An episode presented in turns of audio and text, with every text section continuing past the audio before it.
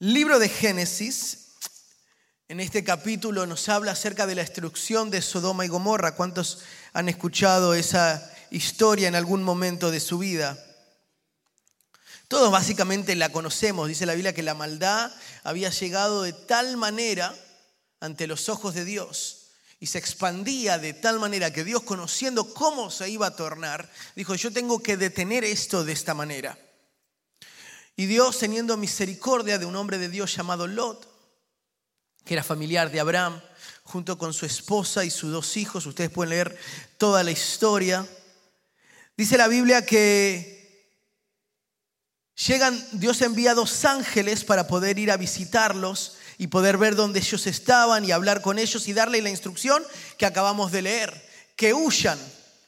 Y yo quiero hablar un poquito acerca de las instrucciones de Dios hacia nuestras vidas.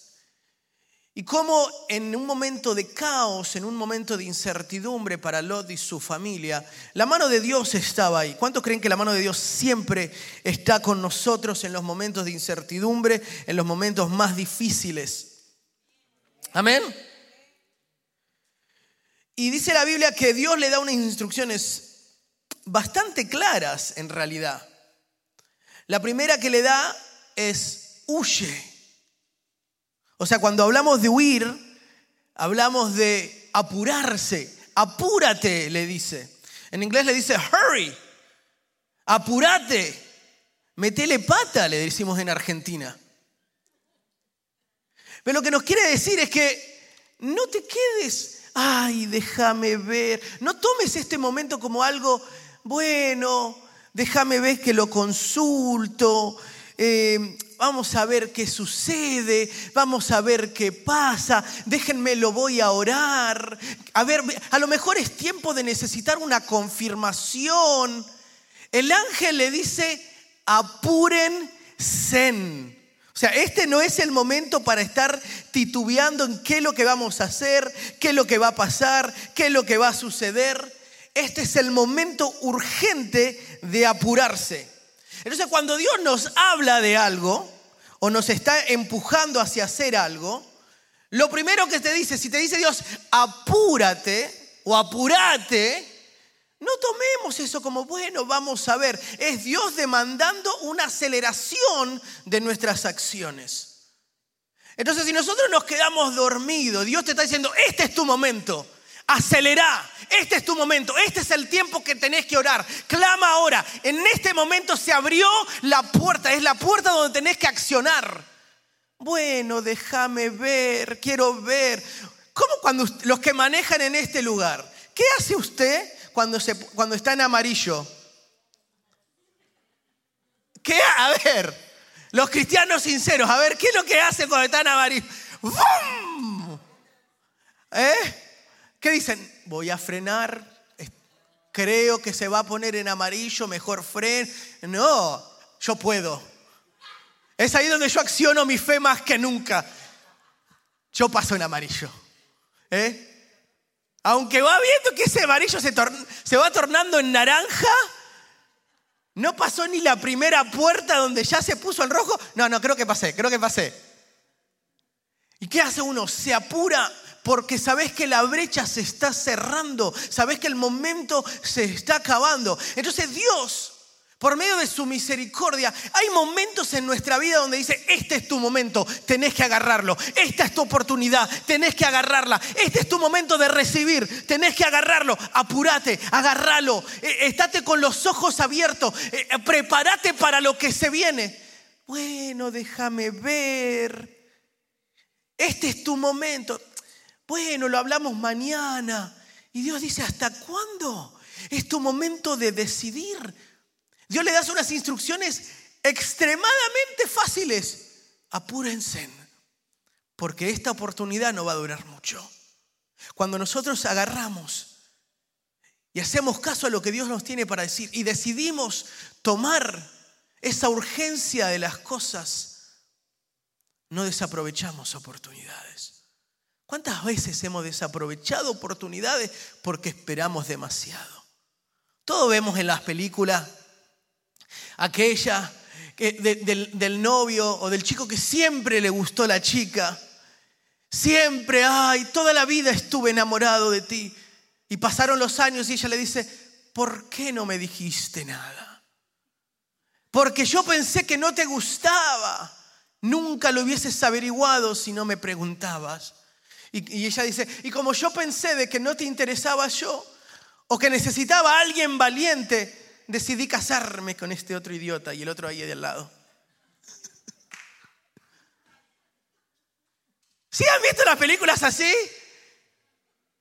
Y se pasó 40 años de, infidelidad, de infelicidad, porque el otro no se dio cuenta que el amor de su vida siempre estuvo ahí. Y Dios te dice, las bendiciones estuvieron siempre acá. El, el, llamado siempre estuvo, la gracia y el favor, el perdón siempre estuvo. Pero en vez de apurarte y agarrarte, ay, bueno, no sé, ¿será que es para mí esa gracia?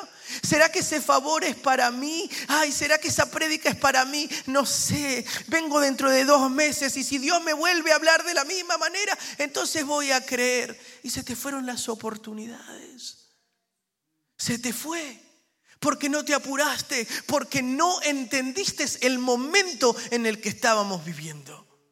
¿Cuántas oportunidades se nos van en la vida? Y el Señor te dice, si tan solo tuvieras los ojos abiertos, si tan solo pudieras escuchar mis instrucciones, si tan solo pudieras darte cuenta que soy yo el que te está hablando, te darías cuenta que las oportunidades están ahí para poder ser agarradas. Pero si no nos apuramos, se nos va de la mano. ¿Alguna vez ha intentado cuando juega con el agua agarrarlo cuánto dura? Un segundo y se va y se disipa. Entonces cuando nosotros no entendemos las instrucciones de Dios y no sabemos aprovecharla, se disipan.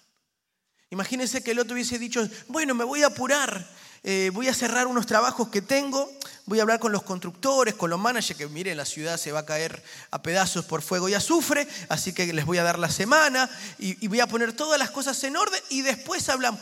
Lot hubiese perecido ahí mismo. Y la instrucción fue, apúrate. No hay tiempo de pensar, acciona. No hay tiempo de poder meditar. Este es tu momento. Es tiempo de accionar. Es tiempo de decirle sí al Señor. No sea cosa que la oportunidad no llegue. Es como una oferta celestial. Tenés que agarrarla. ¿O acaso cuando usted ve algo en oferta dice, bueno, voy a volver mañana o pasado? No, dice, no. ¿Eh? Le dice al esposo, me tuve que comprar estas tres pantalones porque estaban en oferta. Entonces el Señor en esta mañana nos quiere hablar cuando el Señor nos da una instrucción, escuchemos y dos, aprovechemos el momento en el que estamos viviendo. Tengamos la sabiduría de parte de Dios para poder entender que el ángel estaba diciendo, apúrense. Esto no es un juego, esto no es un examen, esto no es, no es para ver, eh, eh, como se hacían en las escuelas, vamos a poner la alarma de fuego a ver cómo reaccionan los estudiantes a la hora de salir, para enseñarles cómo salir. No, no, esto no es un examen, esto es el momento. Y mire lo que le dice, versículo 15, la, la otra Apúrate, esta es la instrucción, apúrate. Lleva a tu esposa y a tus dos hijas que están aquí para que no sean destruidos. Entonces, la primera instrucción es apúrense. La segunda es llévate a tu esposa y a tus dos hijos. O sea que Lo tenía la responsabilidad de llevarse a tres personas más, ¿verdad? Lo que nos enseña otra cosa. Nadie más afuera de ese círculo puede venir. La bendición, la urgencia de Dios, el favor de Dios estaba sobre esas tres personas, sobre Lot y esas tres personas, ¿verdad? Esa fue la instrucción. Cuando alguien más quiere entrar en ese círculo cercano, va a traer destrucción que no estás esperando. Y nos enseña que cuando Dios pone algo en nuestras vidas, un favor, una gracia, un sueño, un mandato, no andes compartiéndolo con gente fuera de tu círculo. No intentes traer a tu círculo algo que Dios apartó solamente para ti y los tuyos. Hay algo en especial con ese círculo. Dios llamó a ese círculo. No intentes traer, ay sí, pero mi amiga Chacha, ¿cómo la voy a dejar acá? No, no, no, tu amiga Chacha viene con cosas aparte. Tu amiga Chacha viene con bagajes externos. Si vos lo traes al círculo de donde yo te quiero sacar, va a traer una destrucción. Dios le dice a Abraham, le dice, vete de Ur de los Caldeos, tú y tu familia, no te traigas al vecino, no, es ese círculo, nada más. Entonces no tiene que escuchar esa instrucción específica acerca de lo que está por venir. No te salgas del círculo porque el favor está sobre eso. En el momento que vos decidís abrirlo para ser más bueno que Dios, se destruye tu círculo. En el momento que dejas de estar unido con lo que Dios te llamó, vas a lastimarte, vas a permitir que los demás empiecen a poner duda dentro de tu círculo cercano. No, pero es que Dios me dijo que hiciera esto.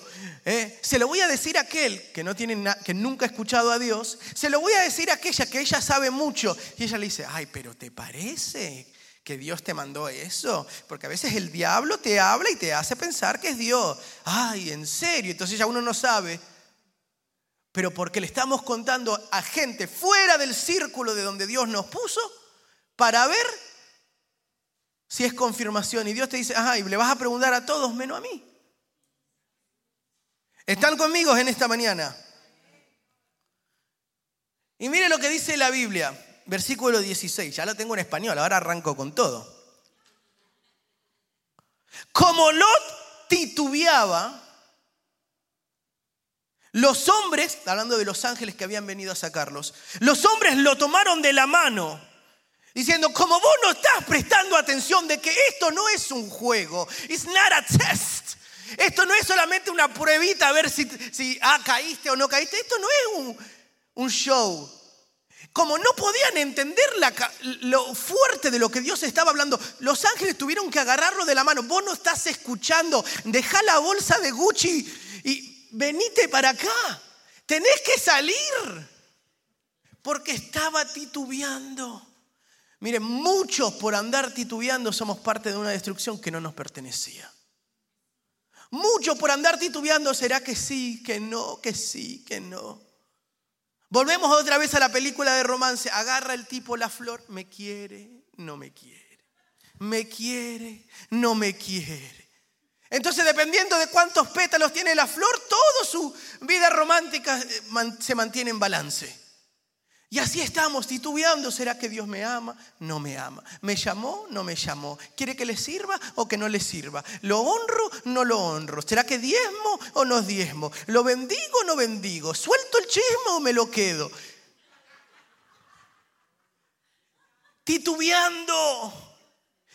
Y llega un momento donde Dios agarra y dice, te tengo que sacar porque no me estás escuchando. Tengo que empujarte para que puedas darte cuenta de que soy yo el que te está hablando, que te quiero sacar de este lugar de comodidad, que te quiero sacar de este lugar que se va a destruir, que te estoy sacando de este trabajo del cual no te querés despegar, que te estoy sacando, que te estoy moviendo. Soy yo, dice el Señor, el que te tiene que sacar, porque cuando te hablo no me escuchas y te quedas titubeando.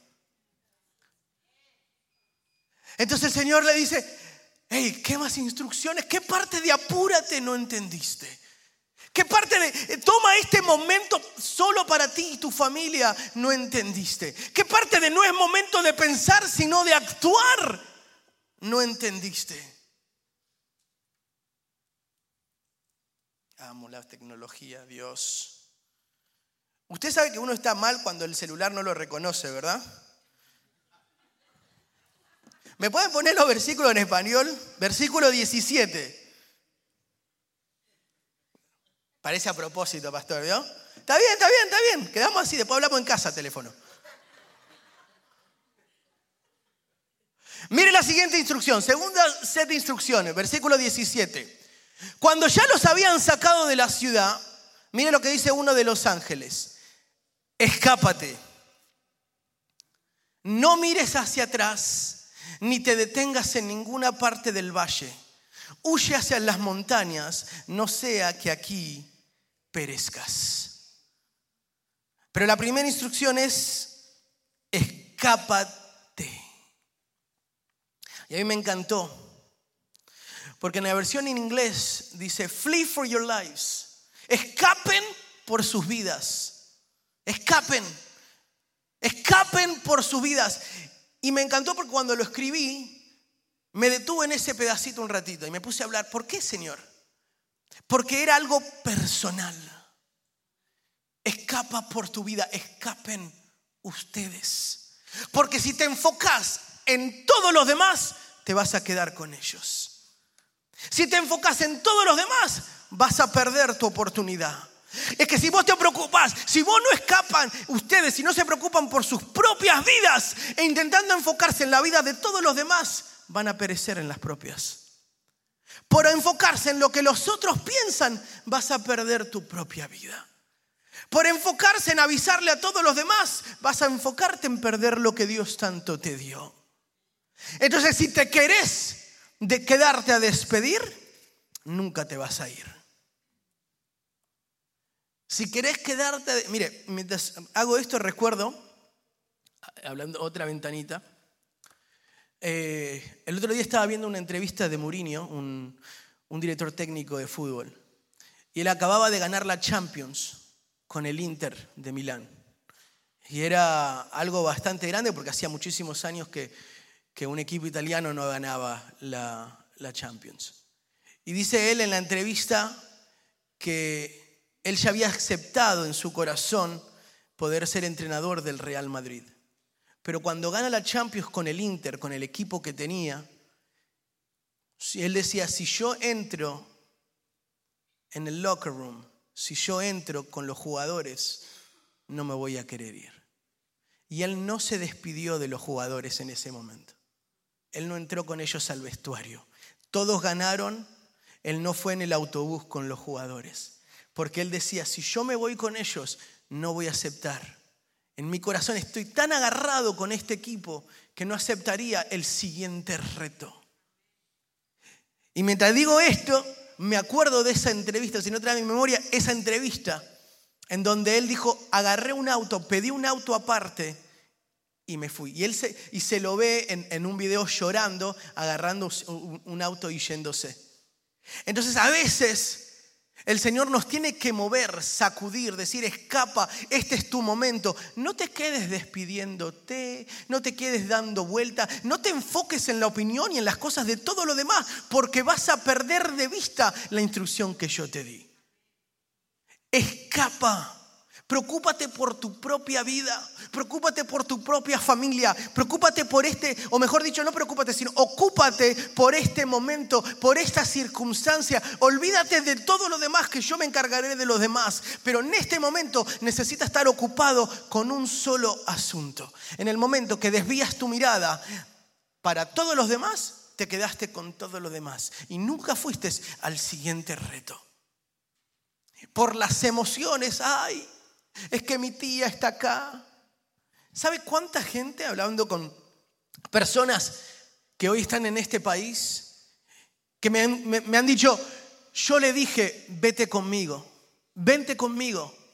Y me dijo, no voy a dejar a mi mamá, no voy a dejar a tal persona, no la puedo dejar sola. Y hoy, pudiendo tener un mejor futuro, se quedaron allá porque el corazón y los sentimientos lo arraigaron a un presente en vez de tener un futuro mejor. Entonces, en los momentos donde las oportunidades se abran, tenemos que aprovecharla. Tenemos que tener la sabiduría de parte de Dios para poder tomar las instrucciones que Él tiene para con cada uno de nosotros.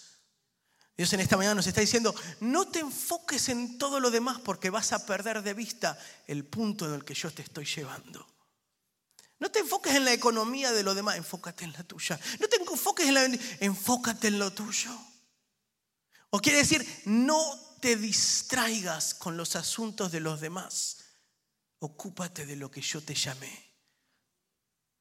Porque ocupándote de lo demás vas a perderte la oportunidad. Seguimos, versículo 17. No me lo quite, capo. Versículo 17.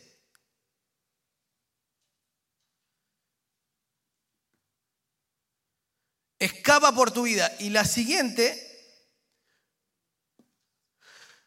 escápate, no mires hacia atrás. que es como yo escribí, eh, titulé este mensaje. No mires hacia atrás. La siguiente instrucción es, no mires hacia atrás. Porque si estás demasiado enfocado mirando hacia atrás, te vas a tropezar y nunca vas a mirar hacia adelante. En el momento que tu mirada es puesta hacia el pasado, es puesta a lo que dejaste, nunca vas a tener el coraje para seguir yendo para adelante.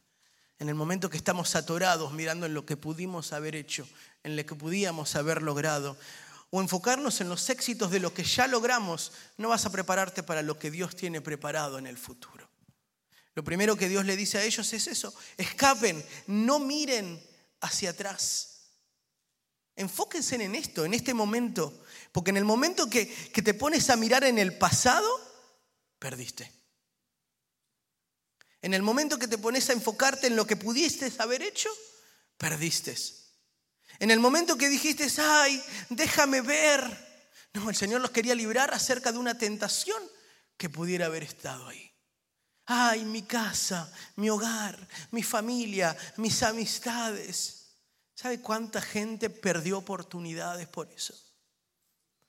Se me dio una beca para ir a la universidad en Massachusetts, en Boston, pero toda mi familia y mis amigos estaban acá.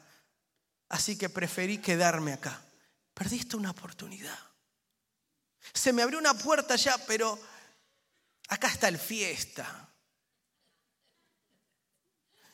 Allá no debe haber. Perdemos la oportunidad. Cuando nos quedemos mirando hacia atrás,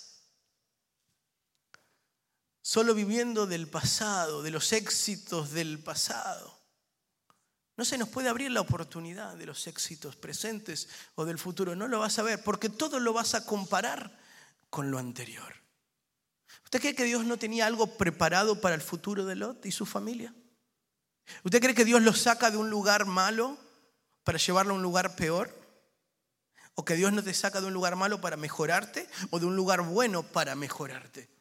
La Biblia dice que nosotros vamos de gloria en gloria.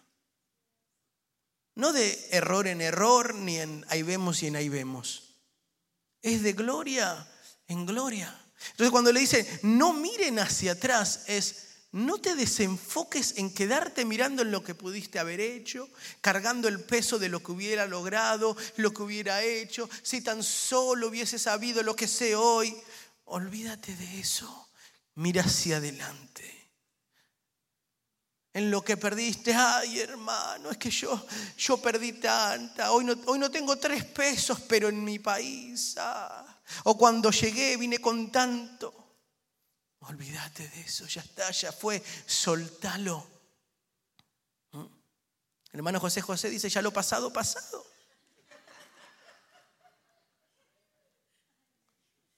Ya está.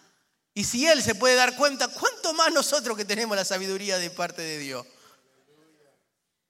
Pero mientras más vivimos en el pasado, más atorados estamos allí. Y el Señor dice, yo tengo algo nuevo para ti. Algo nuevo, algo exquisito, algo interesante. ¿Puedes estar preparado para lo que se viene? ¿Puedes estar preparado para lo que Dios tiene para vos? ¿O te conformas con lo que ya lograste anteriormente? ¿O ya es suficiente con lo que lograste anterior? Y decir, ya está, ya lo hice. Escápate, no mires hacia atrás. Y mire lo que dice la otra, ni te detengas. No mires hacia atrás, ni te detengas. O sea, no te distraigas. No te quedes titubeando. Yo escribí en inglés, don't procrastinate. Si sabe cuando eso que decimos, ocho y media me levanto y me pongo a trabajar con todo. Ocho y cuarenta y cinco. Quien dice ocho y cuarenta y cinco dice nueve. Y uno empieza tipo once y media, doce. ¿No le ha pasado? Cuando usted planifica algo que voy a hacer, voy a tener un día súper productivo y cuando llega el momento, ay no, y así nos pasa en nuestra vida espiritual, en nuestras vidas emocionales. Voy a empezar a orar con todo. Cierto horario, orar. Cierto horario, leer la palabra. Me, pongo con todo. Uh, pero justo está la película tal. Uy, pero justo me cayó visita. Ay, pero justo esto. Nos distraemos. Entonces le dice, no mira ni te detengas. Decirle que está a tu lado, no te detengas. No te detengas. El ángel lo que le está diciendo es, van a ver lindos lugares. Van a haber lugares que te van a llamar la atención. No te detengas. Te di una instrucción. No te detengas. Van a haber momentos donde te vas a sentir cansado. No te detengas.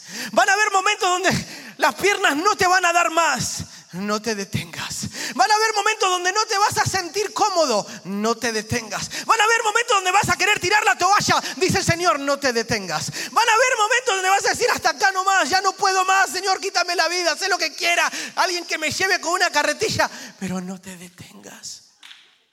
No te detengas. No te detengas. Te van a criticar, no te detengas. Te van a jugar, no te detengas. Vas a parecer como un loco siendo el único huyendo de algo que nada está pasando. No te detengas. No te detengas.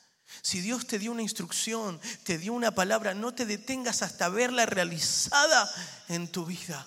No detengas la oración, no detengas tu alabanza, no detengas tu adoración, no detengas tu llamado, no te detengas. No importa que veas de un lado, del otro, pueden caer diez mil, pueden caer lo que caiga. No te detengas.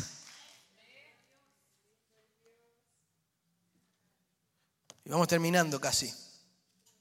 Énfasis en casi. No te detengas en ninguna parte del valle huye hacia las montañas. Dios le da una dirección hacia ellos, huye hacia las montañas. No te detengas hasta que llegues ahí. ¿Cuál es tu montaña en esta mañana? ¿Cuál es tu punto fijo a donde Dios te está llamando? ¿Cuál es ese punto de seguridad donde Dios te está enviando? ¿Cuál es ese punto B de donde Dios te sacó de la A para poder llegar hasta tu siguiente rumbo? ¿Dónde está tu montaña? Caleb decía, dame, esa montaña es mía. Moisés me la prometió hace años, a mí no se me olvida cuál es mi montaña. Nadie puede conquistar mi montaña, esa montaña es mía, que nadie lo toque. ¿Cuál es tu montaña en esta mañana? ¿Cuál es eso que ansía tu corazón? ¿Cuál es eso que, que, Dios puso y que te inquieta? Ese sueño que nadie más puede ver, que pareciera imposible, pero es tu montaña. No detengas hasta que te llegues ahí. Esa es la dirección, ese es el punto. No te detengas. Dios te dijo que esto es lo que vas a hacer. No te detengas hasta que llegues. Visualiza tu montaña, conquista tu montaña. Visualiza tu montaña y no te detengas hasta que te llegues ahí. Pero sucede algo interesantísimo. Porque Lot agarra y pide un favor. Dice, no, no creo que llegue hasta allá. Mire versículo 18. No, señores míos, por favor, respondió Lot. Ustedes han sido muy buenos con este siervo suyo y su bondad ha sido grande al salvarme la vida. Pero yo no puedo escaparme a las montañas. No sea que la destrucción me alcance y pierda yo la vida. Cerca de aquí hay una ciudad pequeña en la que podría refugiarme. ¿Por qué no dejan que me escape hacia allá? Es una, es una ciudad muy pequeña y en ella me pondré a salvo. Está bien, respondió uno de ellos, o sea, uno de los ángeles. También esta petición te la concederé. No destruiré la ciudad de que hablas, pero date prisa y huye de una vez, porque no puedo hacer nada hasta que llegues ahí. A mí se me hizo tan interesante lo que pidió Lot. Mientras leía esta historia, me ponía a meditar y decía, Qué increíble, porque Dios tenía un lugar preparado para él, la montaña. Ese es el lugar indicado, ese es el lugar donde Dios te visualiza. Pero nuestras propias incertidumbres, nuestras propias dudas, del no creo que pueda llegar hasta allá. Mm. Está bien, Señor, yo, yo sé que... Está bien, Señor, querés que vaya a predicar a las naciones, está bien. No creo que llegue hasta las naciones, aunque sea, voy a empezar acá o hasta acá nada más. Y nosotros mismos nos ponemos un techo, nosotros mismos nos ponemos un lugar de detención hasta dónde Dios nos puede llevar o hasta dónde pensamos que podemos alcanzarlo. Y en la misericordia y en la gracia de Dios, Él guarda a Lot y su familia en un lugar donde Él no lo tenía preparado. Muchos estamos en Soar. Soar es la ciudad que se salvó porque ellos llegaron ahí. No era el plan de Dios, el plan de Dios era hacia las montañas. Pero ellos dijeron, hasta acá voy a quedar, hasta acá solamente voy a llegar, hasta Soar. Y muchos, donde Dios tenía unas montañas, han preferido quedarse en Soar. Muchos siguen en Soar hoy mismo y se quedaron estancados ahí. Ahí la gracia y el favor los ha mantenido. Ahí en Soar Dios les da de comer. Ahí en Soar Dios les habla de vez en cuando. Ahí en Soar, el lugar donde ellos prefirieron llegar, donde ellos prefirieron estar, donde dijeron, hasta acá es donde me da las fuerzas, hasta acá es donde puedo resistir, es hasta acá donde puedo pensar que puedo lograr. Y muchos quedaron atorados en Soar, pensando, esto es lo mejor que puedo hacer, esto es el tap, esto es la máxima. Esta es la punta del éxito. Esto es lo más que Dios puede hacer conmigo. No creo que Dios me pueda bendecir más. No creo que Dios pueda dar algo más en mi matrimonio. Yo creo que esto es lo máximo. No creo que puedas dar más en mi familia. No creo que Dios pueda hacer algo más en mi ministerio o en mi carrera, en mis finanzas. Yo creo que esto es lo máximo. Y se quedaron ahí en Zoar. Y Dios dice, yo tenía preparado las montañas para ti. Todo era preparado para ti pero decidiste quedarte en Soar. Mi gracia te va a sostener en Soar. Mi mano estará contigo en Soar, pero no era lo que yo tenía preparado para ti. En esta mañana, Dios nos quiere recordar que Él tiene montañas para nosotros. Yo sé los planes que tengo para ti, dice el Señor, planes de bien, planes de éxito del cual vos no podés ni siquiera pensar. No tenéis ni la capacidad de querer soñar porque te da miedo, porque decís, no, ya es demasiado.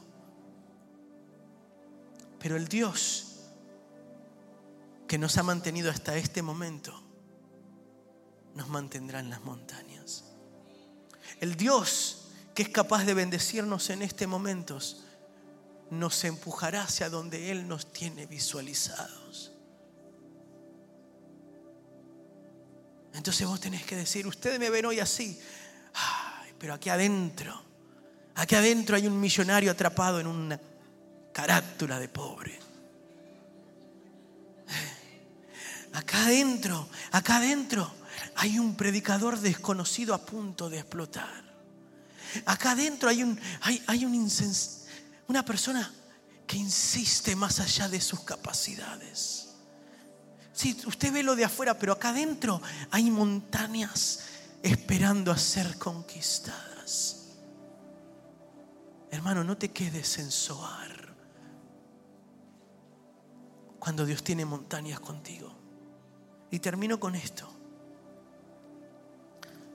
Mire lo que dice el versículo 26 versículo 25 dice, así destruyó a esas ciudades y a todos sus habitantes junto con todo el valle y la vegetación del suelo. Pero la esposa de Lot, al que vamos a llamar Lota, pero Lota miró hacia atrás y se quedó convertida en estatua de sal. Quiero que piense y me ponga atención mucho en este pensamiento. Lota pareciera que hizo todo bien. Lota se apuró, escapó, se fue con, escuchó las instrucciones y se fue con su esposa, con su esposo, sus dos hijas. No le pidió a nadie más, nadie más entró en su círculo. No se detuvo antes de llegar a Zoar. Hizo todo bien hasta el momento final. Porque la instrucción de Dios era clara, no mires hacia atrás. Y dice la Biblia que mirando ella hacia atrás, como diciendo, voy a ver por última vez lo que tanto esfuerzo me tomó conquistar. Fue en Sodoma y en Gomorra en donde me convertí en una persona de renombre. Nadie me conocía antes, pero en Sodoma y en Gomorra me conocían. Es ahí donde dejé todos mis bienes, todas mis joyas. ¿Cuándo algún día recuperaré? Y ella decidió mirar hacia atrás. Y aunque huyó, corrió, no trajo a nadie más, no se detuvo en ningún lado, su corazón y su mente seguían arraigados con Sodoma y Gomorra. Aunque actuó, no tomó la instrucción de Dios como algo serio. Habrá pensado, ¿y qué es lo, qué, qué es lo peor que pudiera pasar si miro hacia atrás? ¿Qué pudiera llegar a suceder si me quedo atorado mirando atrás? Y dice la Biblia que se convirtió en estatua de sal. La desobediencia te destruirá. No permitirá que mires lo que Dios tiene preparado para ti. Cuando Dios nos da una instrucción, cuando el Señor nos habla, escúchalo atentamente. Presta atención a lo que Él te tiene que decir, porque cada cosa que Dios nos habla es con un propósito en mente. Es para sanar nuestro pasado, cambiar nuestro presente e impulsarnos a nuestro futuro. Así que hermanos y hermanas, no mires hacia atrás, porque terminarás salado